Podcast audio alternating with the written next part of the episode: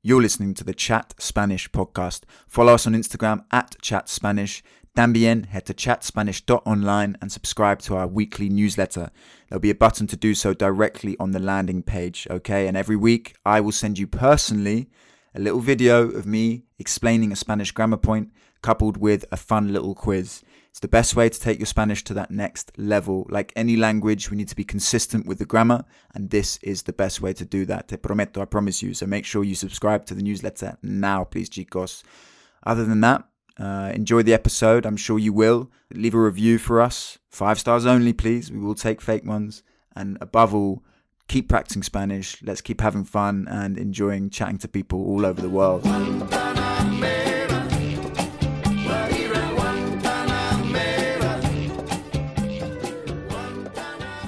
Hola a todos y bienvenidos al Chat Spanish Podcast conmigo. Me llamo Harry, soy un inglés, un, un guiri que quiere hablar más español y animar a ustedes a hacer lo mismo. Hoy día nuestra invitada es Sara de Valencia. ¿Cómo estás, Sara? ¿Bien o qué? Súper bien, aquí, muy bien acompañada contigo. Sí, mucho gusto, ¿eh? ¿Y dónde estás en Valencia ahora mismo? Valencia con V, digo, ¿no? Importante. Muy importante. Valencia con V, exacto. Sí, que suena, de hecho, la V y la V en español suenan igual, pero es con V. Entonces sí, estoy en el este de España.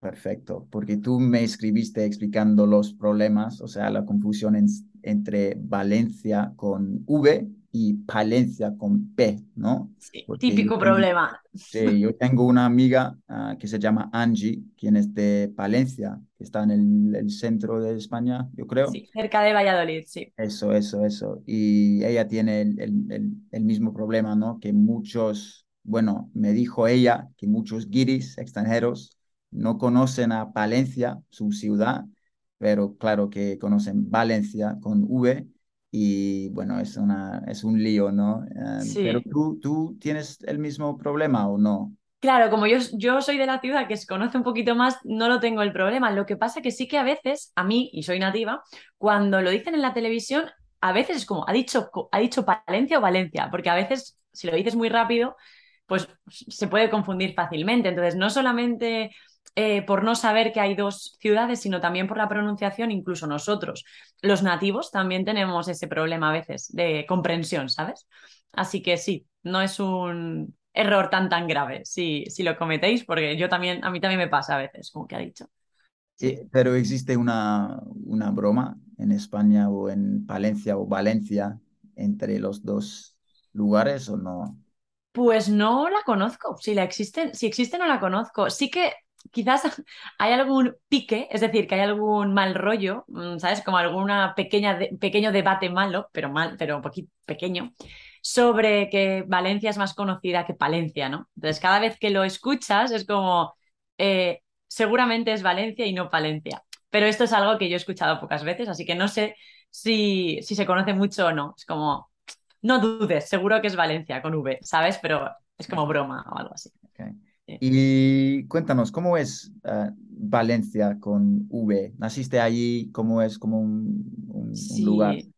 Yo nací aquí y muchas veces eh, mis estudiantes de español, porque soy profe de español, me preguntan, oye Sara, ¿cuál es la mejor ciudad para vivir? Porque hay mucha gente que quiere vivir aquí, que quiere pasar unos años aquí o que directamente se quieren jubilar y venir aquí a vivir. Entonces, claro, eh, me preguntan esto y es una responsabilidad, ¿no? Porque es como, Dios, no sé, yo vivo muy bien aquí, es que no me puedo quejar, es que lo tengo todo, tengo la playa, es una ciudad pequeña, no es muy grande, también hay eh, pues montaña, si quieres montaña, no sé, la verdad es que yo vivo aquí muy bien, entonces no puedo decir que, que sea la mejor ciudad porque España está llena de ciudades hermosas y, lo que pasa que es verdad que cuando eh, alguien ha nacido cerca del mar, para mí es como que lo necesito. Aunque no vaya, por ejemplo, en meses, da igual, pero saber que está ahí es como, me da tranquilidad. Entonces creo que Valencia tiene esa, esa luz, ¿no? Que ese sol, esas, la temperatura es muy buena durante el año en general. Entonces todo eso la hacen, bajo mi punto de vista, una ciudad muy especial, ¿no? Aparte de la cultura, que tiene mucha cultura detrás, y, eso también mola mucho. Eh, las fallas, que si quieres luego hablamos, que son las fiestas aquí, ¿no? Populares, eh, hay muchas cosas, la comida, muchísima gastronomía, aquí puedes hacer turismo gastronómico muchísimo también en Valencia. Entonces, claro, hay tantas cosas que, que bueno, hacen Valencia pues una ciudad eh, con bastante encanto, ¿no? Sí. Qué guay. ¿Y cómo se ven los valencianos entre el resto de España? O sea, ¿cuáles son los estereotipos de un, valenciano o una valenciana? Me gusta esa pregunta porque a veces cuando tú eres de, la, de, esa zona no lo ves. Es como, te puedo decir los de todos, pero es como Valencia. Tengo algunos eh, que diría, quizás, em, que llevamos detrás por, por, cuestiones, por ejemplo, políticas, ¿no? Una es corrupción, ¿no? O sea, piensan, es, es muy, es muy triste, la verdad, pero piensas... No, no lo sabía. Te lo juro. Es muy triste. Pero cuando piensan muchas personas de España, sobre todo cuando piensan en Valencia, piensan en corrupción. A ver, es como todo, son clichés, son tal, pero claro, es que hemos tenido episodios eh, un poquito turbios, ¿no? Con este tema. Entonces, en el pasado, eh, pues es algo que llevamos como una etiqueta, la verdad. Así que eso sería una de las cosas que, que nos dicen, ¿no? Eh, luego también he escuchado algo como fiesteros también, les gusta la fiesta. Y mm, no te sabría decir. Creo que he escuchado también muchas, eh, como de nuevo algo, algo que bueno, que no sé por qué realmente, pero es como que hay muchas personas eh, superficiales. No sé, lo he escuchado también, eh, porque a mí me encanta preguntar, porque no lo sé, entonces yo pregunto a mis amigas, tengo amigas en Madrid, oye, ¿cómo veis a los valencianos? Y es como superficiales, como, no sé, eh, no sé por qué, es que no, no, lo sé, pero es como algo así, como que estamos preocupados por la, por lo que, no, no por lo de dentro, sino por lo de fuera. Pero no lo sé, claro, obviamente todos son clichés y, y no, no aplican siempre, ¿no? Pero bueno, es, es lo que, lo que he escuchado. No sé si hay alguno más. Si hay alguno más, nos lo podían, nos lo podían dejar aquí. Si hay alguien que sepa, sepa alguno más, estaría guay saberlo, la verdad. Perfecto. Me encanta la palabra fiestero. Fiestero, sí. mola, mola. De, de, fiestas, ¿tú te puedes ah, contarnos un poquito de las fallas? De... Sí, sí, las fallas. Bueno, las fallas y yo me encantan las fallas. Bueno, ¿qué te voy a contar? Yo soy fallera desde que nací, o sea, desde que era una niña, pues eh, soy fallera. Entonces muchas personas piensan, ¿pero qué es eso? ¿Fallera? ¿Esto qué es? es como, ¿eres de un lugar que se llama falla o algo? No, no. Soy fallera significa que pertenezco. Es como, por ejemplo, aquí veo que tú tienes el equipo, ¿no? El, equipaje de, del Madrid, ¿no? Del Real Madrid, ¿vale? Entonces, tú perteneces, digamos, al grupo, ¿no? De, del Real Madrid, tú, porque tú apoyas eh, al Real Madrid, ¿no? Y, bueno, eh, en este caso sería como en, en, Valencia hay diferentes fallas que se llaman como sociedades, digamos, cada una tiene un nombre diferente, ¿no? Y culturalmente, desde hace muchos años, esto se hacía eh, como por barrios, ¿no? Entonces, si tú eres de este barrio, perteneces a esta falla. Si tú eres de este barrio, perteneces a otra falla. Hoy en día no es así, cada uno puede ser de la falla que quiera, pero en su eh, origen, pues sí, sí era así, ¿no? Entonces, eh, bueno, pues tú puedes ser como de una sociedad que tú cada año pagas una mensualidad, es como la persona que tiene un pase, decimos un pase para, para ver el Valencia o para ver el Real Madrid en el campo cada año, eh, tú pagas, ¿no? Para tener tu, lugar, tu pase, decimos el pase, ¿vale? Si te gusta mucho el fútbol, pues en, Valencia, pues tú compras un pase y cada, cada partido tú puedes ir a verlo. Pues aquí es lo mismo, pero tú puedes pagar un dinero al mes eh, o al año, depende, eh, y lo que haces es, tienes mm, durante el año muchas actividades, luego también puedes ir a un lugar que es un local donde, donde hay pues, eventos y tal. Y en lo que consiste es en, el, en marzo, en el día 19 de marzo, se quema un monumento.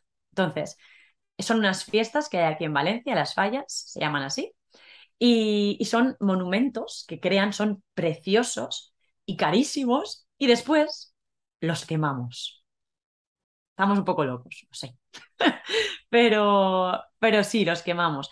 Y durante esos días hay mucha fiesta, muchísimas tradiciones, llevamos unos trajes tradicionales que son muy diferentes, así que te invito, Harry, tienes que venir a las fiestas de Valencia en marzo, que son del 15 al 19 de marzo. Así que bloquea esos días en tu calendario y te vienes, que es súper, súper guay. Y me llamas. Sí, sí, sí. Qué guay. Sí, me parece genial. ¿Y por qué cambió? Dijiste que antes solo podías asistir a un, no sé, la falla de tu zona. ¿Por qué cambió cuando?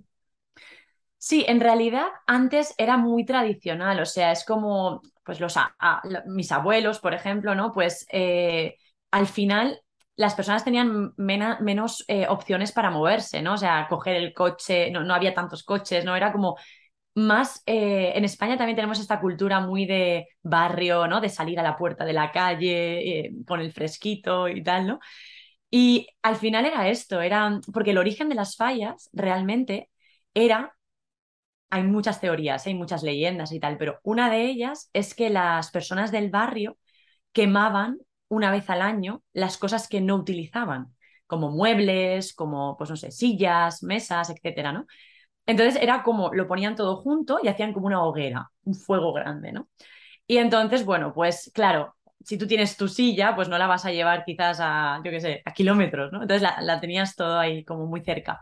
Y realmente esto es una de las leyendas que hay, o sea, no sabemos que si es cierto o no, nadie sabe realmente, pero es la teoría que, se sostiene más. Entonces, bueno, es esto. Sí. Cool. Y Sara, hablemos de tu carrera, porque eres profesora de español, ¿cierto? Exacto, sí, sí, sí. Y tienes una cuenta en Instagram que se llama Handy Spanish, arroba Handy Spanish. Exacto. Cuéntanos, de tu historia con, con esta cuenta de, de, cuando empezaste a ser profesora. Ah. Vale, pues mira, estuve en 2013, 2014, estaba eh, recordando antes, eh, estuve en Inglaterra viviendo, ¿vale? Y, ahí es realmente donde empezó todo, donde empezó, pues eso, mi interés por ser profe, ¿no? Eh, las lenguas siempre me han acompañado durante mi vida, me encanta porque me encanta comunicarme. Entonces yo sabía que, que a mí los idiomas me chiflan, me encantan, pero realmente no, no sabía dónde era mi sitio, ¿no? ¿Dónde estaba mi sitio? Hasta que, bueno, cuando estuve ahí, en, estuve en Guildford, en la universidad de allí, estuve en contacto con estudiantes, estuve en contacto sobre todo con la parte oral, porque ellos tenían que hacer su tesis, ¿no? Defenderla y todos tenían la necesidad de practicar antes porque no se sentían seguros, ¿no? Muchos de ellos era prácticamente la primera vez que iban a hablar en público y en español, ¿sabes? Entonces eh, era algo como bastante tenso, ¿no? Para ellos. Entonces, mi, mi papel en ese momento allí era ayudar a todos ellos. Tenía sesiones con cada uno de ellos individualmente para practicar y para, pues bueno, ayudar a que se sintieran más a gusto ese día, ¿no? Sobre todo la parte oral que tuvieran esa soltura, esa fluidez, intentar trabajar esa parte. Entonces empecé desde ahí a, especializarme sobre todo en eso, ¿no? en, en la parte oral eh, de los estudiantes y en ganar un poco de naturalidad, porque yo estaba cansada, de hecho, de, en mi caso, yo estudiaba inglés desde que era niña y yo estaba cansada de, de darme cuenta de que cuando llegué a Inglaterra estaba perdida, o sea, era como, pero esto esto sí, el inglés que me han enseñado a mí, o sea, por, ejemplo, ¿vale? En lugar de decir además, ¿no? O besides, o cosas así, yo decía in addition, es como, perdona. O sea, esto no, esto, esto qué es, ¿sabes? Es que la gente me decía, esto no, esto no lo usamos así, Sara. Es como, vale, ¿sabes? Es como, o un cheers, ¿sabes? Que alguien me enseñe cheers. Nadie me había dicho que eso existía. Era como, ¿qué? Entonces, eso me dio, mm, ¿sabes? Me encendió la bombilla y dije, es que esto no es el inglés real, esto es, bueno, académico, que, está muy bien, pero para el día a día yo me siento ridícula hablando así. Así que tengo que ponerme las pilas y, así fue como empecé a darme cuenta de la importancia ¿no? que tenía la parte de, de, bueno, de bajar un poco, decimos bajar un poco a la tierra, ¿no? Lo que realmente es eh, pues el idioma, ¿no? ¿Qué, ¿Qué, es lo que se usa? ¿O qué es lo que, ¿Cómo me pueden entender? No quiero sonar así de mal, quiero sonar bien. ¿Qué hago? Entonces es un poco lo que falta o lo que en mi educación eh, me ha faltado, por lo menos, en el inglés. No, no, no, tienes razón que para mí sí me lo paso lo mismo que en los cuadernos, o sea, en las escuelas te enseñan frases, palabras un poco desfasadas, ¿no? Por ejemplo, en mi caso en Madrid, cuando vivía allí, ah, dije alguna vez, reí, de, ah, reí a carcajadas.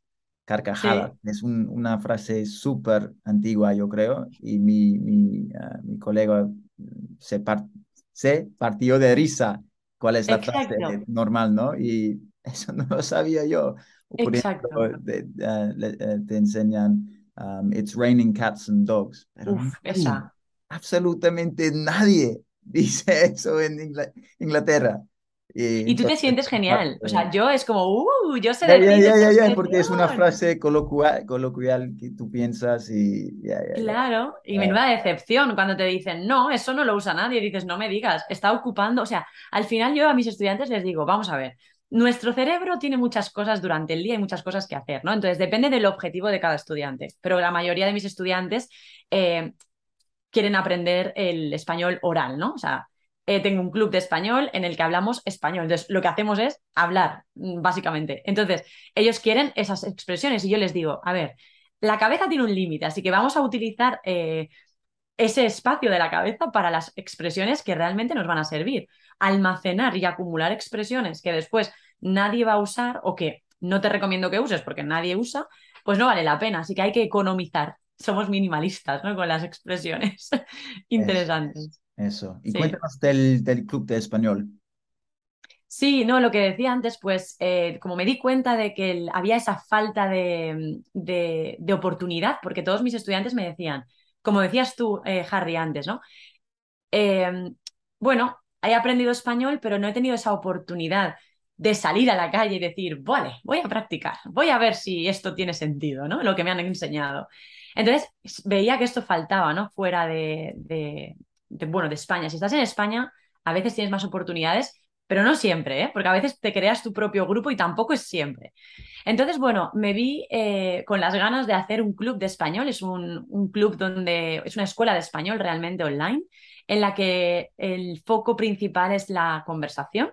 Entonces, cada semana tú tienes el hábito de hablar varias veces con estudiantes, conmigo, yo te corrijo, eh, y cada día, pues aprendemos este tipo de expresiones que te digo de bueno, en esta situación, me, yo escucho ¿no? a mis estudiantes cómo hablan y digo, no, tú no dices esto, tú dices me parto, me meo, me meo de risa, me parto de risa, decimos esto, o sea, no, no decimos otras cosas, ¿no? Entonces, todos estos pequeños detalles, ellos lo van anotando y cada semana yo veo esa evolución porque ellos van implementando, lo van poniendo en práctica y lo que han anotado de la semana pasada esta semana es como, no, no, no, espera, que Sara me va a escuchar y me va a decir que esto no es, eh, es me parto, en, lugar de tengo risa o cosas así, ¿no?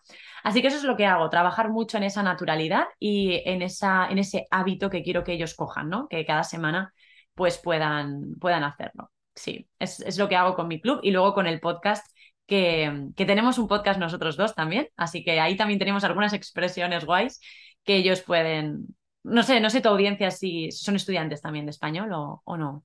Yo, creo que sí. Entonces, la mayoría. Claro que voy a compartir todos estos enlaces. Y haces un live stream cada martes, ¿no? O sea, hoy. Sí, sí, exacto. Cada martes eh, hacemos un, un, live, porque también me, me, falta esa parte, como trabajo desde casa, ¿no? Me falta siempre la parte de comunicarme, ¿no? Con la audiencia y tal. Tengo el podcast que es grabado, tengo un podcast, pero esto que es en, directo, ¿no? Es lo, lo, que también me mola mucho porque es que estoy al final en el, momento interaccionando, ¿no? Con, la, con los estudiantes, me hacen preguntas, que, libros que se están leyendo, que aparecen expresiones que no entienden y, cosas así, y me mola mucho. Aprendo mucho de ellos también.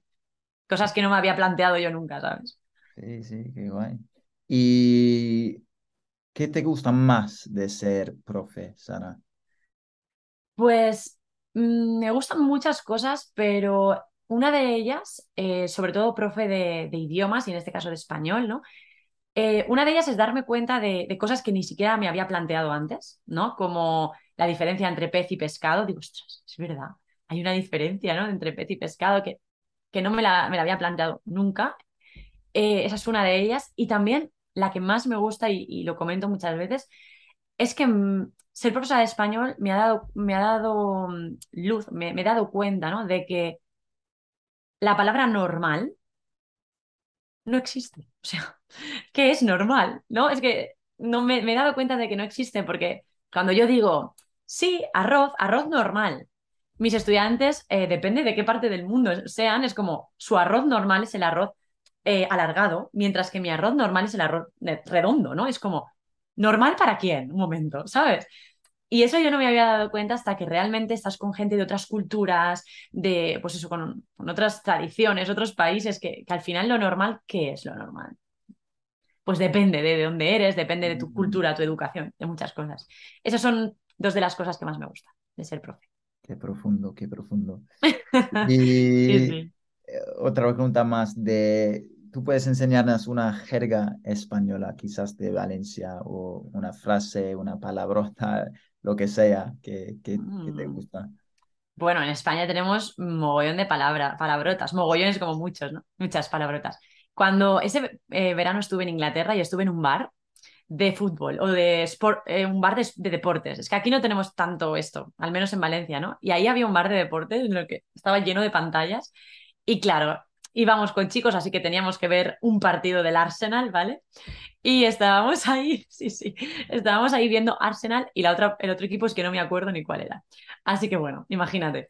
Eh, claro, en ese contexto, yo estaba ahí más que para ver el fútbol, para para escuchar todo el inglés de, ¿no? De jerga también. Y escuché un montón de palabrotas, pero era como versiones de la misma diferentes, ¿no? Es como, mm, era como, uy, no hay más. Es como, está todo durante una hora gente diciendo palabrotas, pero son casi las mismas, ¿no? Son un poquito distintas, pero no sé, como, como con muy poca diferencia, con la misma base o cosas así, ¿no? Y en España tenemos casi que demasiadas.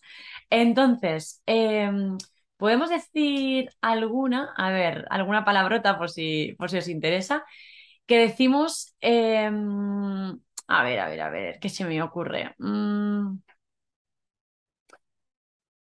Vale, se me ocurre una, es muy fea, ¿eh? pero la voy a decir, pero es muy fea. nada, Sara. Estar en el quinto coño. Es muy fea, la digo bajita porque me da esta vergüenza. Está en el quinto coño. ¿Qué significa, Es, muy fea. Es una variación de una expresión que te he enseñado en el otro episodio de mi podcast, que hemos grabado un episodio juntos. Es algo, pero un poquito más fuerte de la que yo te he enseñado. Entonces, eh, significa como que algo está muy lejos. Podemos decir, está en el quinto pino, que sería pues lo más normal, natural, no, no hay mucho problema, no es nada vulgar pero estar en el quinto coño es más fuerte, más vulgar, pero ¿qué se puede decir? ¿Qué se puede decir? Así que esa sería una, por ejemplo. Y, se puede decir, en vez, en vez de estar en el quinto coño, está tomar por culo, ¿no? O sea... Sí, está, exacto, muy bien. Está tomar por culo. Está tomar por culo. Está muy lejos, exacto. Es como podemos decir, tu casa está a tomar por culo. Tu o tu trabajo está a tomar por culo de tu casa. Podemos decir. O tu trabajo está en el quinto coño. Genial. ¿Vale? Es un poco vulgar, pero bueno. Tú me has dicho que te enseñe una, pues ahí va. Perfecto, sí, queremos saber el, español de, de, verdad. De verdad, el puro. Cats and dogs, none of that. No nos va ah, eso. Genial, Sara. Ya está, estamos. cuéntanos, antes de irnos, ¿dónde se puede encontrarte en, en la red, en, en, el internet? En Instagram, ¿no? Arroba Handy Spanish. Exacto, arroba Spanish en Instagram. Mi web es exactamente igual, handyspanish.com. Y luego, pues, eh, en todos los sitios igual, en YouTube igual. Em, y el podcast, exactamente igual. Apple Podcast, Spotify, igual. O sea que es bastante sencillo. Handy Spanish. Lo que pasa es que los españoles diríamos Handy Spanish. Handy Spanish. es, un, es, un, es un temazo este, ¿no? De la pronunciación de, de, la, de mi pronunciación. Realmente es en inglés, ¿no? Handy Spanish pero en español sería Handy Spanish. Así de feo sonaría. Sí. Y voy a compartir todos los enlaces en este episodio y en Instagram también. Y como tú has mencionado antes de esta entrevista, hemos grabado algo en el tuyo, en el podcast tuyo. Es una, una un episodio uh, súper guay de las, de las uh, palabrotas, de frases bellas en español, pero muy importantes. Y eso, pues gracias, Sara. Gracias a ti. Muy amable y igualmente. nos vemos en, en marzo en, en, Valencia para las fallas, ¿no? Por supuesto, aquí te espero. Perfecto. Chao, Sara. Un abrazo. Chao, Harry. Gracias. Hasta luego. Desde Londres, Inglaterra, transmitiendo para tus oídos, Embrujo Latino. Buenos días, motherfuckers. And that was Sara from Valencia. Make sure you check out her Instagram, arroba, which means the at sign, handy Spanish, or handy Spanish, as she said the uh, Spaniards uh, pronounce it like that. What a uh, joy to interview her. She's full of life and energy and uh, makes my job a lot easier. And uh, she's very passionate about teaching Spanish, as you'll see from her Instagram. So, definitely worth a follow. She has some live group calls she runs um, and does some pretty cool posts as well on there. So, do check those out. She also mentioned we had recorded a, a podcast earlier together uh, for her podcast. Uh, so, I'll link that and that was a lot of fun. She was asking me if I knew um, swear words and phrases, very common to Spain, and I did all right on the guessing, um, but you'll have to check it out. Worth a listen. Hope everyone's good. Keep practicing Spanish. Nos vemos pronto.